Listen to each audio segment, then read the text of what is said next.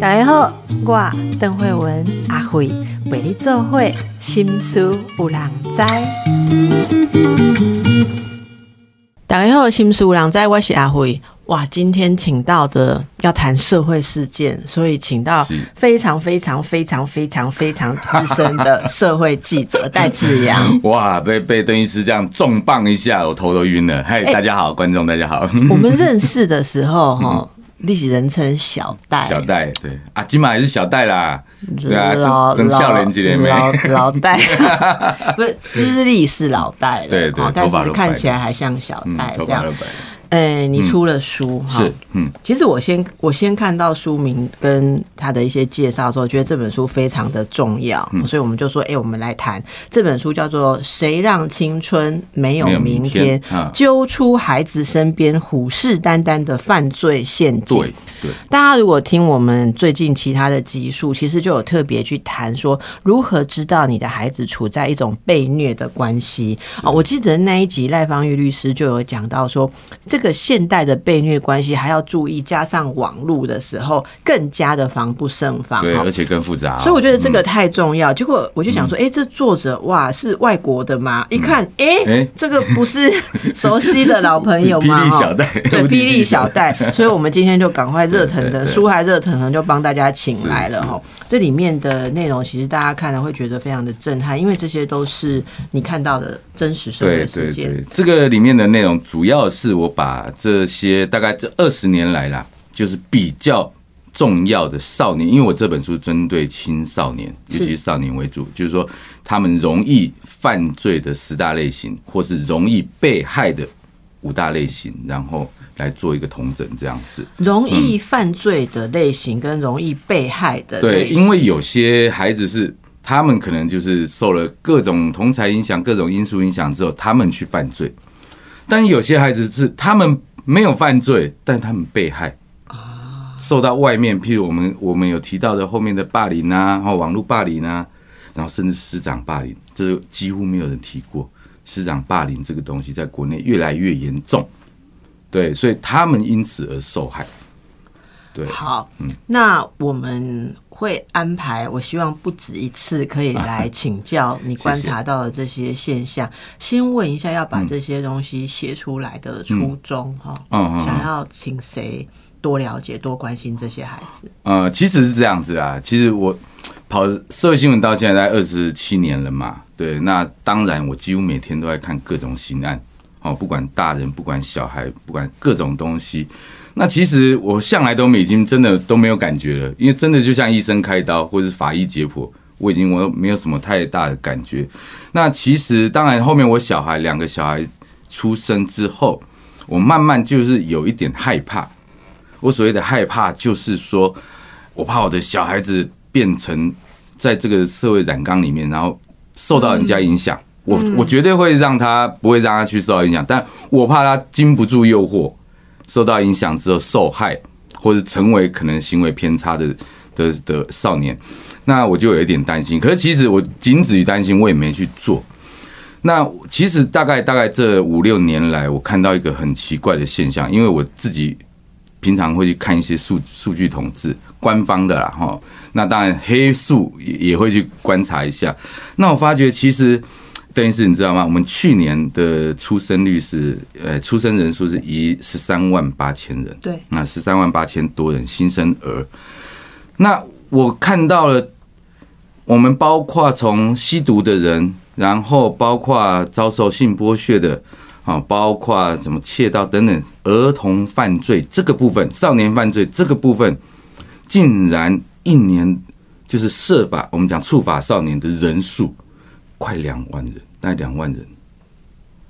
你知道这数字多惊恐吗？我知道你把这两个数字放在一起的那个感觉，就是小孩子不多，但是里面犯罪越来越多那就是代表比率很高。对啊，你想想看，我我我算起来大概就是百分之十六了，嗯，百分之十六。那，哎、我们一年的，因为这个犯罪人数是年年都是这个人数哦，新增的人数哦不是原来的人数哦，所以意味着我们今年生了十三万八千的新生儿，同时也产生了两万多名的问题问题的孩子孩子，百分之十六。所以我从头回想，我就想说这个比例太高太恐怖了。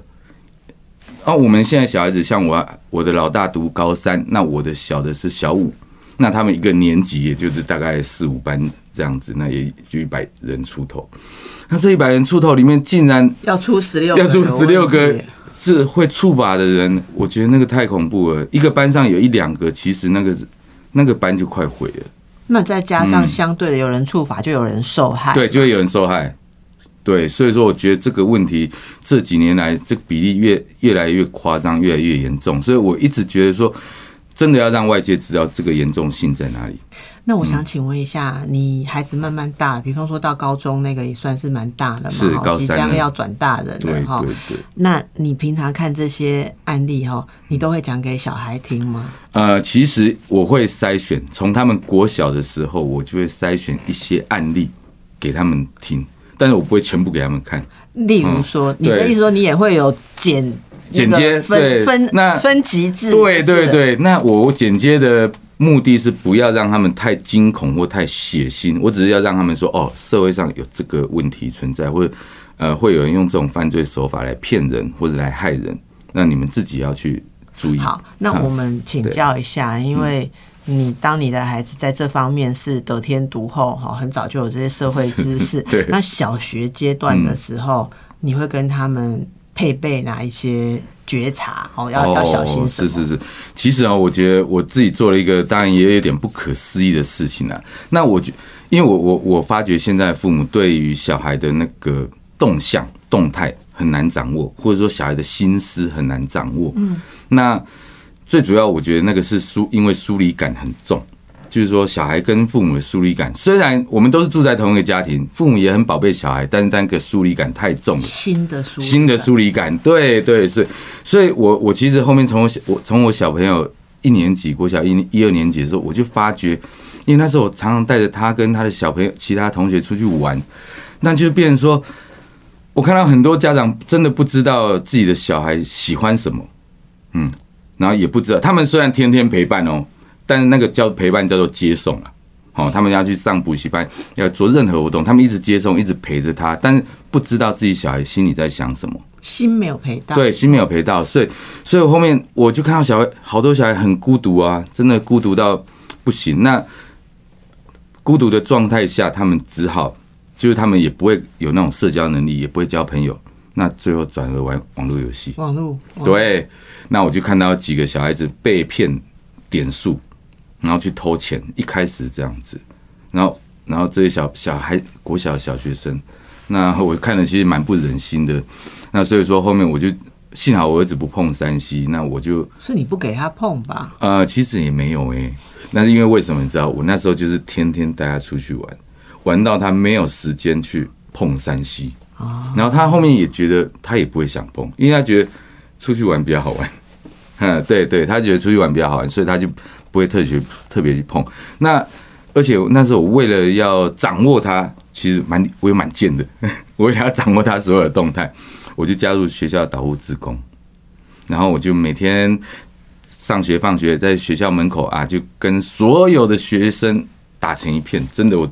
我真的做到了，就知道小孩子在讲什么。对，然后，然后每个小朋友都是报杯啊，都是料杯啊。哎，我以为导护职工就只有 B，然后一个一个杆子这样挡住车子，还有跟小孩聊天。对，因为我都是站一个小时，每天一个小时，然后那时候放学一个小时，所以那一个小时期间，我几乎跟就会跟小孩子打招呼啊，聊几句这样子，或是小孩子的家长聊天这样。嗯，对，那他们我觉得小孩子就是最八卦。他们一定会每天晚上跑过来跟我说：“哎，可谦爸爸，我跟你讲，今天戴个先怎么样？怎么样？怎么样？怎么样？不管好的坏的，他们全都讲，所以我就完全了解我儿子的动态。然后我就知道哦，我要怎么去调整他。譬如说，我就知道他今天跟某个同学吵架，他不跟我讲，我都知道了。那我回到家，我就会去试探性问他。我几乎每天都会问他一件事：你在学校？”有没有什么好玩的事？我不是问他说你去打谁或骂谁，我每天都问他说你在学校有没有什么好玩的事，那跟跟爸爸讲一下。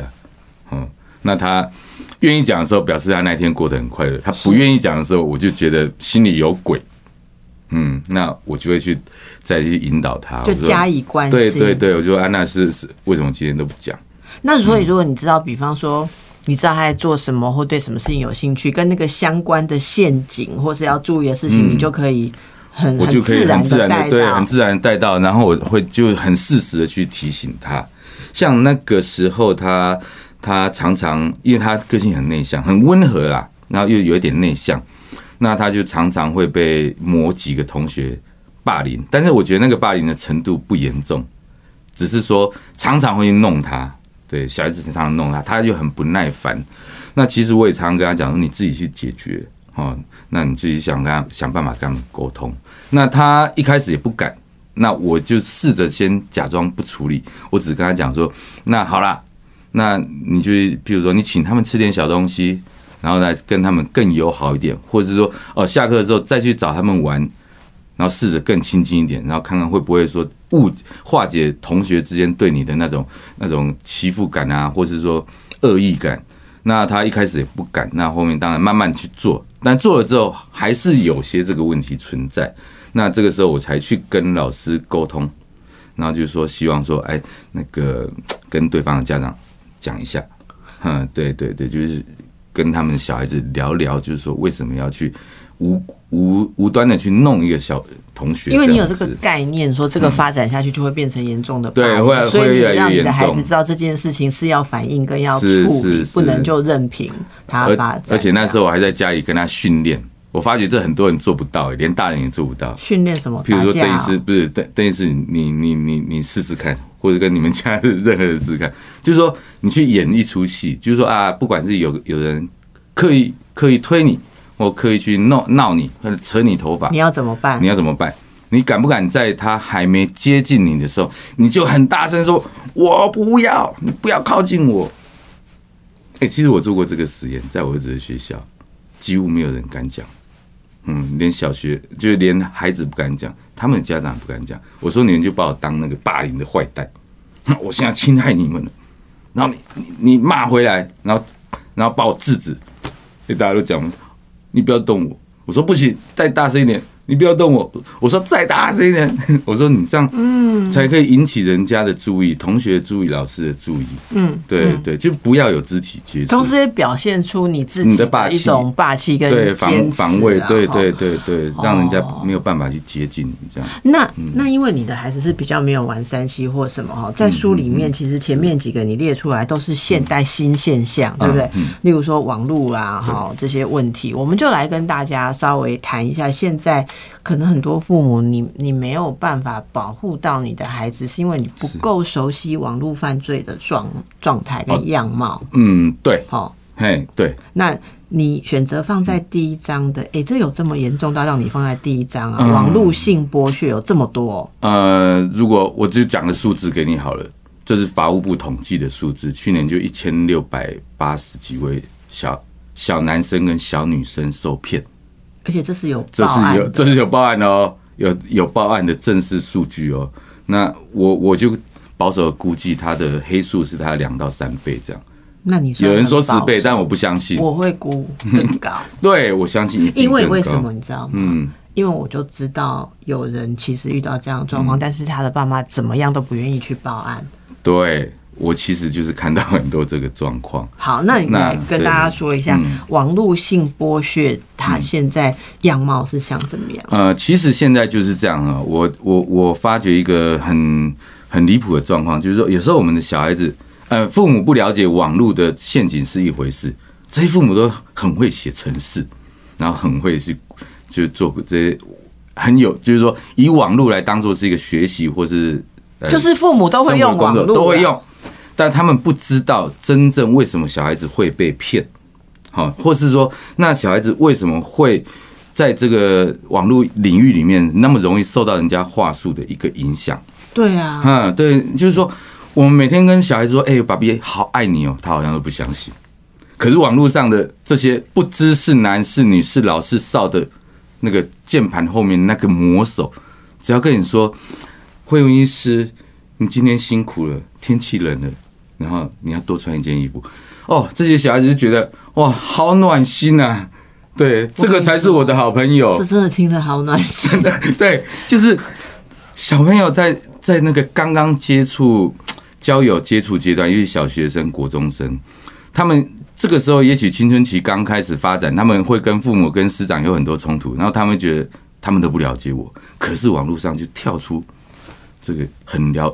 很了解我的人，看似很了解我的人，所以这些人，是跟他们稍微在社群网站上面有接触，好像说加了朋友，然后在聊天之中就开始灌迷。而且这个都是乱枪打鸟。我们我看过这些被逮的嫌犯，他们譬如说，他们一天可以发出上千个简讯，啊发给谁？就是所有他们在脸书上、加了 IG 朋友上的人，加了朋友跟没有加朋友的人，他们就是他们有一些软体，那种恶意软体，他们是可以广广发的。那我假设作为一个孩子，假设说一个一个少年吼，然后我收到不熟的人给我 send 这种温暖的简讯我是在高兴什么？对，你也不认识我，你不可能真的爱我跟对我好，为什么他们会上钩？为什么？会上钩？我觉得这个问题的症结就是在他们也许在生活中哦，有的人有就像我讲社交障碍，有的人是跟父母有点干戈哦，那他们就是没有办法说哦，爸爸妈妈也不听我讲话，老师也误解我，同学也不理我，那我我真正能够抒发的就是就是在网络上。我跟一个陌生的人对谈，我是可以尽情的，不管我跟你示好也好，或者我跟你对骂也好，反正都是只是网络上的文字。所以谈谈谈，对方只要用这些好像话术或什么，然后可能你慢慢的就期待或陷入这个关系当中，即使他是嗯对方是一个虚假的，可是你会越来越在意这样。而且那个陷的很快哦，我我书里面写的第一个案例，那是我去年碰到的一个案例我。们等一下来讲这个案例，在名作里面的第一个案例，对，没有，就是第一个案例，对，真的啊，对啊，他是怎么样？他他他他就是 这个去国三少女，去年这个会考的一个国三少女。好，那她其实是个超单纯的啦，她平常交友正常，在家里也很乖。可是这我觉得小孩子遇到联考会，其实会显得特别寂寞。那我们都经历过联考，觉得那段时间呢，就是说我们没有时间出去玩，然后我们真的每天就在读书，那我跟你讲内心会特别寂寞。我那时候在 K 书中心的时候啊，我们同学每一个人的位置上面都贴一张纸，四个字：忍受寂寞。哦，你们还有，我们都是倒数计时这样子，几天几天。是啊，我觉得那个其实对小孩子来讲，那是一个一直一个寂寞的过程。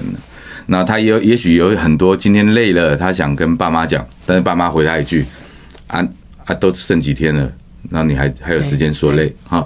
或者说啊，今年呃，也许这次小考，或者是说周考，或者是段模拟考考的一点点不好，然后他也想跟母父母解释说啊，哦，我可能是哪边大意，但爸妈不会去接受，就说你为什么这次考那么烂？对，为什么会退步几名？所以后面他会发觉已经没有对话的空间。那这个女生其实就是这样子，她就在她的社群网络上，她就每天哦一两个礼拜，每天收到同一个简讯，同一个人寄给他的简讯，但是这个人哦看起来他大头照上面是帅哥，嗯，阳光型男，对我不知道少女看了这有什么感觉。大家看到这阳光型男，他也许自己也有一些认知，说，哎、这个可能是骗人的或怎么样，虽然一开始都没有理，他前两个礼拜是都没有理会的。但是哈，到第三个礼拜以后，他觉得不好意思，因为每天人家就给他发说，呃，那么晚了，你可以早点休息哦。哦，最近所以那个人不是他的 IG 的朋友，不或是，完全都不是。所以我跟你讲，是我猜是不是少女会觉得说，嗯对方可能是看我贴的东西跟看我的脸，他欣赏对欣赏我，嗯，所以说，然后嘘寒问暖，而且他好正常，他不会讲别的事情，他就每天两三句、两三句的嘘嘘寒问暖，他不提别的事情。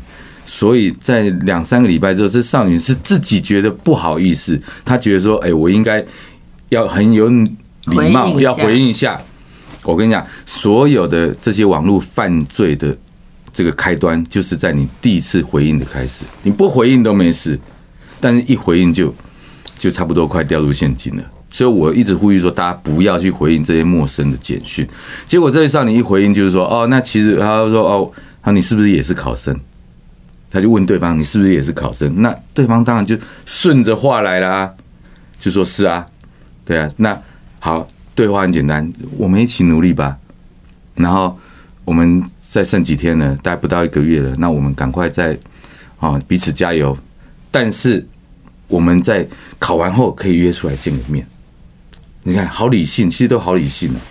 可是 这对方这位人就还是一样，每天发简讯给他，女孩子也是也是每天回他几句，真的是简单到不行，我无法想象为什么会陷入这个陷阱。就这样子过了最后联考前十五天，联考前十五天，那会考对会会考前十五天，女孩子跟他讲说：“哦，我要拼了。”所以，我们这几这几天之内不要讲话，不要聊天，我们要专心孤注一掷。对，你知道吗？那男生就回来给简讯：“你不爱我喽，你讨厌我喽，对，否则你为什么要拒绝我跟你联络？”那女孩子吓到啦，她说：“她她也许她心里就是这样想，我没有要不不喜欢你，我也没有要拒绝你，我们只是觉最后几天该好好专心去。”那男生就一直开始情绪勒索，对。情绪勒索就是就开始不断哦，那个简讯不断来，那好啦，他就最后男方就那个对方就跟他讲一句：如果你证明你没有跟我断绝关系，我们还是好朋友的话，你先拍张内衣照给我证明我们还是朋友，否则的话，对我就会持续的给你压力，对我就会到时候会把这事情闹大。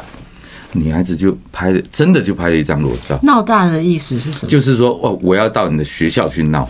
那说实在话，他他要闹什么？说就是说跟我交，就是你交了男朋友，然后对，然后你在外面怎么样行为不当，然后这这个私生活惯例，他要去造谣，对他去造谣，嗯，啊，但是女孩子紧张啦，那她当然也不想失去这段友情，那觉得前面开始很很 OK，所以她就拍了第一张。内衣照给他，嗯，但这个男的后面就拿到第一张内衣照之后，我觉得这个局就就是对方赢了，因为他就可以用这个勒索你，后面不就范，他就要公开。没错，他我跟你讲，这是千千篇一律的，马上他就说好，我明天就拿着这张照片发到你们学校去，让你去没办法考试，对，我要让你身败名裂。如果你要阻止我，OK。那这次不是那一招而已，就是全脱了吧？就是拍给我。那结果这女孩子就连续拍了好几天给他。那最后是自己已经在会考前的情绪崩溃。他妈妈觉得说，为什么他一直大哭，一直大哭大哭？然后问他，他也不讲。那当然后面逼到后面，他讲了，他遇到这个事情了，才带他去警察局报案。对，那结果当然警方追是有追到这个人，结果是怎么样？就是一个中年大叔啊，跟他所谓的阳光型男差太多了。嗯，那他就是利用电脑的恶意程式，然后去广发，所以其实受害的不止这个少女。我只是把他拉出来，当做一个很典型的一个案例给大家知道，所有的模式都是这个样子。我跟你讲，我觉得这一集你讲的这个案例哈。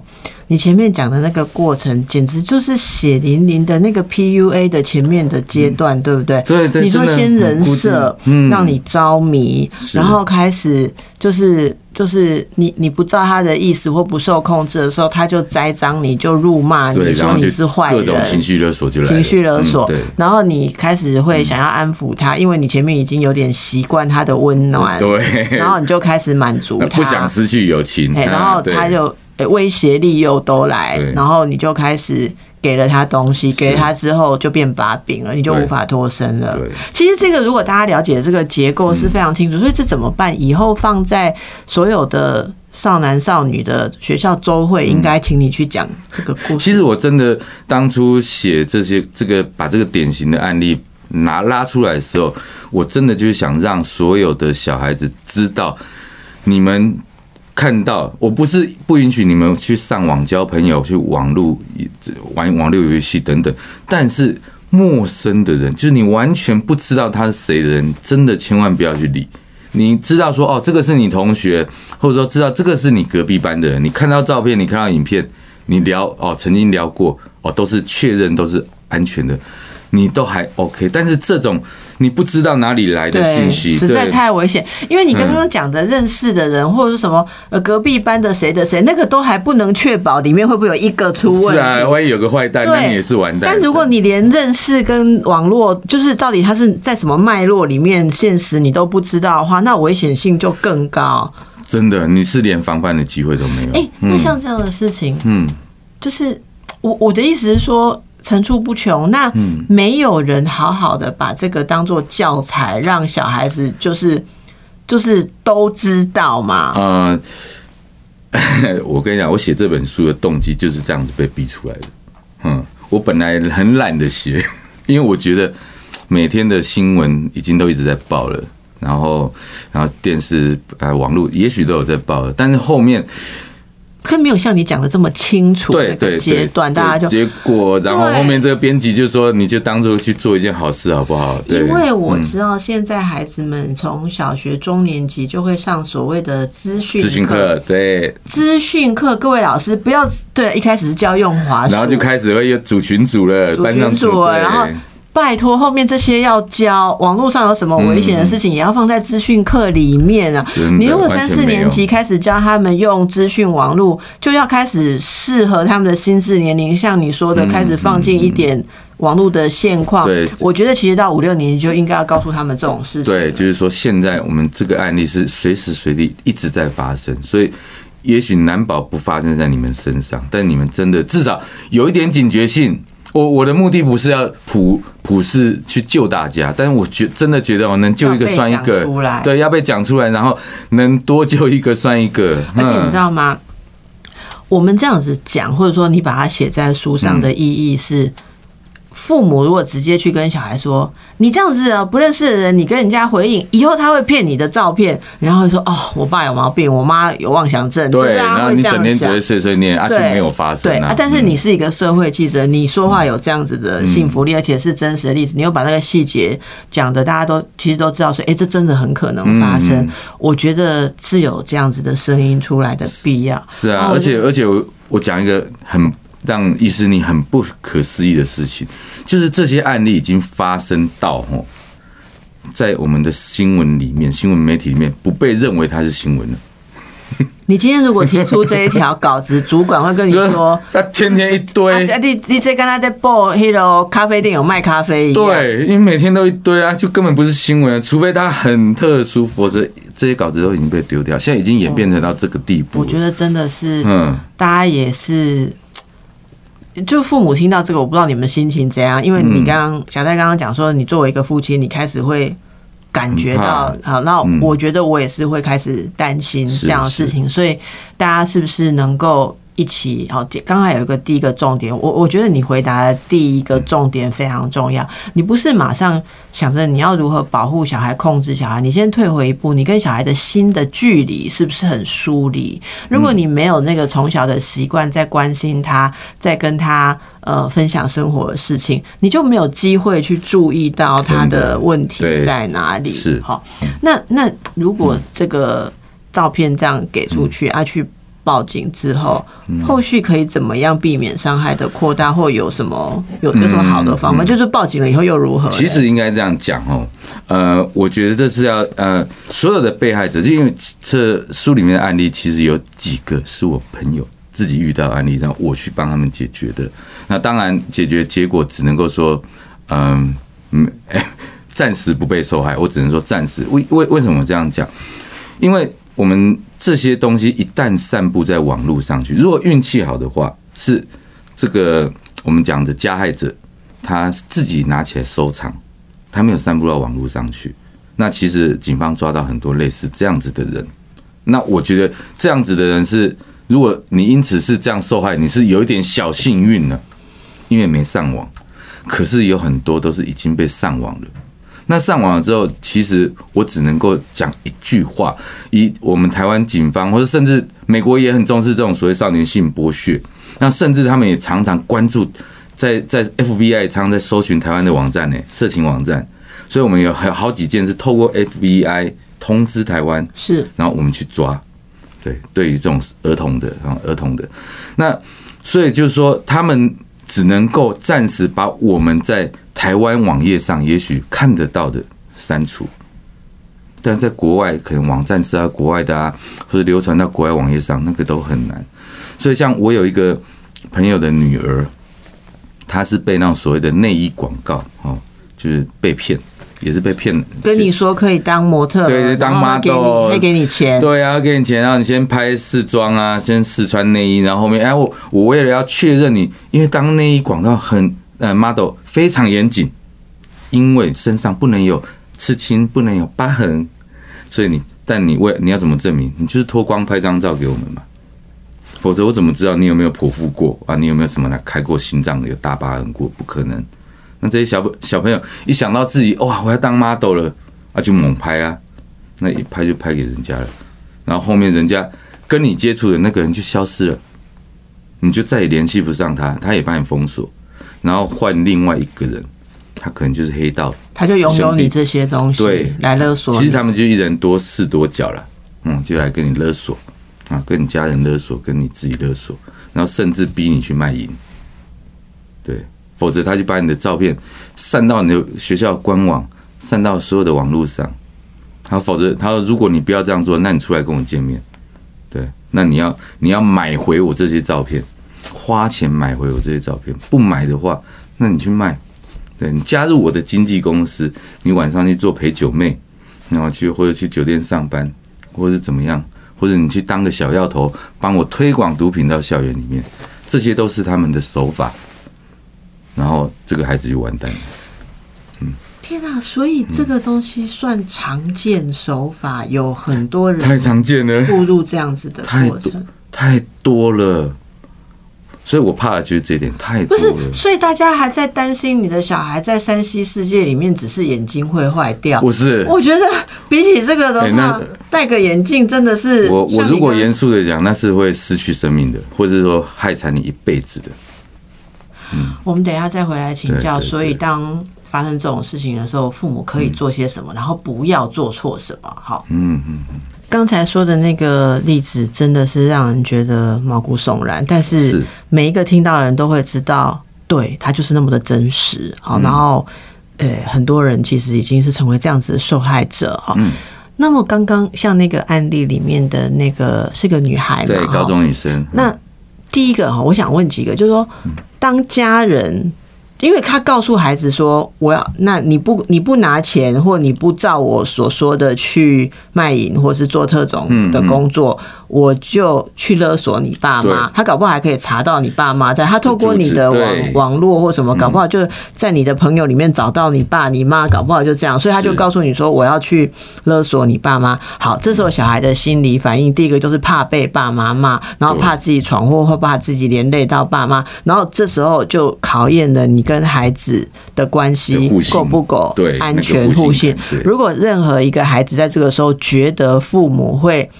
无法处理，第一个是父母能力不够，他怀疑父母无法处理，或者父母会责怪他，还是父母责怪他的后果将是不可收拾的话，他们就会陷入绝境。陷入绝境之后，他就只好答应对方给的条件，在里面选一个他认为可以去筹钱的方式，想把这件事情摆平掉。然后他们没有想到后面只会被绑架更多而已。所以小孩子就是那么单纯，所以每个小孩子都觉得自己长大了，然后他们觉得自己有能力去应付。那其实我真的是跟跟所有的大学以下这些学生们讲，我说你们哦功力差得远啦。对，即使是黑道，即使是警察，在天天在这个社会上互相的互相斗争，他们都还没有办法去去去有自信的说，哦，我可以治得了你黑道，或者说我可以躲得了警被警察追查。那你一个小朋友。哪来的那个能力去躲过这些集团有犯罪性的、有话术性的去一步一步设下的那个陷阱？所以，所以很这个女孩子，其实我觉得她幸运的一点就是，第一个，当大大多数人知道自己遇到这个状况的时候，绝对就是怕被父母骂嘛，对。然后，那但是他在他没有被对方抓去陪酒或做这些特殊的工作，他选择在这个点告诉爸妈，他要很有勇气。我觉得那个勇气是不可要，真的是要哦，要把你的面子完全抛开，要把你的这个这个尊严完全抛开，而且你真的要信任信任你的的父母，对，所以他在那时候，那时候那个犯罪集团一直跟他讲说，你拿钱来赎，否则我就是把你公布的时候，他被约出去跟他们谈，对，但是他不不敢承诺，因为对方就跟他讲嘛，最简单就是你就是来我的经纪公司上班，我的经纪公司只是做陪吃饭的小姐。光出去跟他们谈也太危险了，不能对，不去谈、就是完蛋啊！所以就其实很多人都这样子啊，就是他们就怕，就是想说啊，我自己偷偷摸摸去解决掉就算了。对，国小跟国中的学生可能还好，但高中生常常都这样子，他们就想啊，我赶快去解决掉，然后好，我就听信听他们的话，我就去陪酒，或者说我我真的去卖毒品，反正我不要吸毒就好。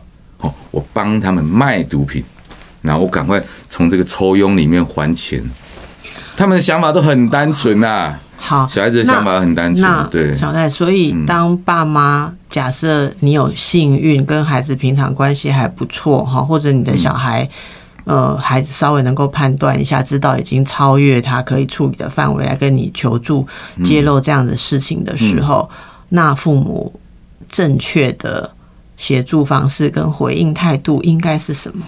我觉得第一个重要点就不要先骂小孩，然后先骂完，然后骂完小孩之后，然后也不去问事情的前因后果，然后甚至就是直接把它贴上一个物化的标签，譬如说你就是不读书，然后整天才在玩这东西才出事，或者说你就是交了坏朋友，所以你才先不要把它这样子界定。我觉得最应该马上解决的就是说，我们怎么赶快止血。让然后让孩子赶快度过这个难关。那止血的呃方式非常多。那当然，其实我觉得最后最有用的，大家也许不信任警察，但是我觉得这些事情还是要先报警，然后由他们去，不管是怎样把这幕后的这批狼给追揪出来，或者是说至少他们能够散尽一些呃我们硬体上、技术上。那的一些技术嘛，把这些东西移除，甚至我觉得还有一点很效仿，大家都很少会关注到学校，因为我们发觉很多这种方式哈，就是这些犯罪集团他们的第一个第一个勒索的对象哦，就是说他公布的对象不是父母哦，是说一定是要公布到学，校因，为这些孩子们他的面子，他的社会嘛。就是在你你就是生活在这个地方嘛，对，所以他一讲到公布学校，孩子就崩溃了。因为也许父母知道就被骂一骂就算了嘛，对，顶多我们吵架，然后冲突。但是在学校，那是我们没有办法在这个社会上活下去，学校就是我的社会、欸，那你说嗯做校方是我通报校方，对，一定要方知道怎么处理吗？之前我最生气的就是大部分校大部分的校方都不愿意去太去面对，要怎么面对？然后他们都去装傻，然后就跟警察讲：“你买啊，这个想办法不要曝光，不要讲。”然后然后那校方能做什么？校方其实能做就是，呃，他们必须要马上，像我这个案例，就校方就动作很快，哦，他们就是开始把这个资讯人员找回来，然后就去设防防火墙，在校方的网络上再设更强的防火墙，就是说不要让人家去张贴。然后他们的那几天资讯人员都一直很关注，因为他们不知道哪时候哦照片会被泼上来。因为这个就要牵涉到这个我，我稍微跟大家讲一下。如果大家平常没有在关注，其实这个所谓把你发到学校是，例如很多的班级，他们会有一一个个班群，那个我们班群的那个部落格，部落格或是网页啊，或者什么然后有些是在学校的主网站的那个那个网址前面分支成各班或各个社团。是。那这些如果被侵入的话，等于这个孩子的隐私就是在他最常接触的人际网络上曝光了。曝光受害。好，所以其实这个网络就是就跟呃，嗯。像大人遇到这种事情，可能如果说你可能会呃，你的社群网站跟 Meta 啦、Google 啦，嗯跟这些东西来举报嘛，哦，嗯那孩子的东西其实是要向他最常使用的那个主网站那就是学校。对呃，我觉得校方其实我知道警方对于这种网络犯罪，这些年也投入了很多的教育跟研究。所以以前我们知道这种事情，你带着孩子去嗯。警察局报案的时候是，警察说啊，对啊，要理不理的，对，要理不理，然后想办法。能够对熟掉就熟掉。以前真的都这个样子，然后呃还会被嘲笑，嗯 真的哦可是现在警方也比较对于什么，他们也会查 IP 呀、查什么是是是。好像有那种专门办专门网络犯罪，现在是每个地分局都有了，每个分局都有了。对，然后现在就查说，可能学校跟社会嗯大家的觉知度还不够。我觉得学校也应该要，学校的资讯人员应该有这种。对，所以那时候我我记得那天还凌晨半夜哦，哇，他我们急着急着找学校，然后是真的学校 主任都被我们吵起来了。然后主任也很惶恐，他说我要怎么对，他办说我？要怎么办？我说你赶快找联络上你们资讯人员，先学校官网先关三天。他说不行啊，不能关三那怎么可以为一个对，人怎么为一个你，而且也不知道会不会发生。我说，那你万一发生了怎么办？对你三天办够吗？啊，先关三天再说嘛。对啊，对啊，就是先争取一点时间，让警方去查。对，然后大家去对对处理一下。对对对，嗯好，嗯那其实有很多大家如果觉得说，呃，这个志阳带给大家的这些案例的细节哦，嗯你真的觉得在帮忙你理解这些事情，还有在是帮助你身边的孩子们，真的有帮助的话，大家把这本书其他的部分看完，你会觉得这个这本书真的是。要当做你的教材哈，嗯对这里面还有网络霸凌啊，哈，然后虚拟世界里面的特殊的一些状况哈，嗯。诶，里面我们下一次哈，还有你的孩子万一打工被诈骗啊，哈，是。还是被人家当少年枪手、少年车手，以及这个校园霸凌的状况，这个有非常精辟的见解。我们希望下一次再请你没问题跟大，家对我真的要让大家预防。那刚刚讲到的这些网络的部分，其嗯。实第二章有讲到那个当视讯主播的那种价值观的扭曲哈，嗯。他他让你在很就是当那种会拖网红，大家都想要当网红，现在小孩子。然后为了搭上就叫你拖嘛，对啊，对啊，而且我，而且最好笑的是，我这一篇主要篇章就是说，现在小孩子都想要当网红。那当网红 OK，那有时候你自己去拍拍那种搞怪影片哦，去吸取按赞数，然后让你变知名度，那也没关系。可是这个犯罪手法是来自于说，哦，他们有些这些固定的犯罪集团，他会去网络上搜，哎，邓医师，你是一个网红。哦，就你自己有在是个网红。PO，你可能想红，对，或者说你自己在播，你可能想红，啊，那你可能哎、还是个少女或是个学生等等，那他们就会开始用尽各种的招数，就说哎、我们譬如说我们是专业经纪公司，我来帮你打造，然后他打造，我们剩下十秒钟嗯。哈，所以他打造你，比方说。我把你拐来，然后我嗯让你做直播，让你拖或怎么样是啊？我我的目的是什么？我然后直播的过程中，他就把你侧录。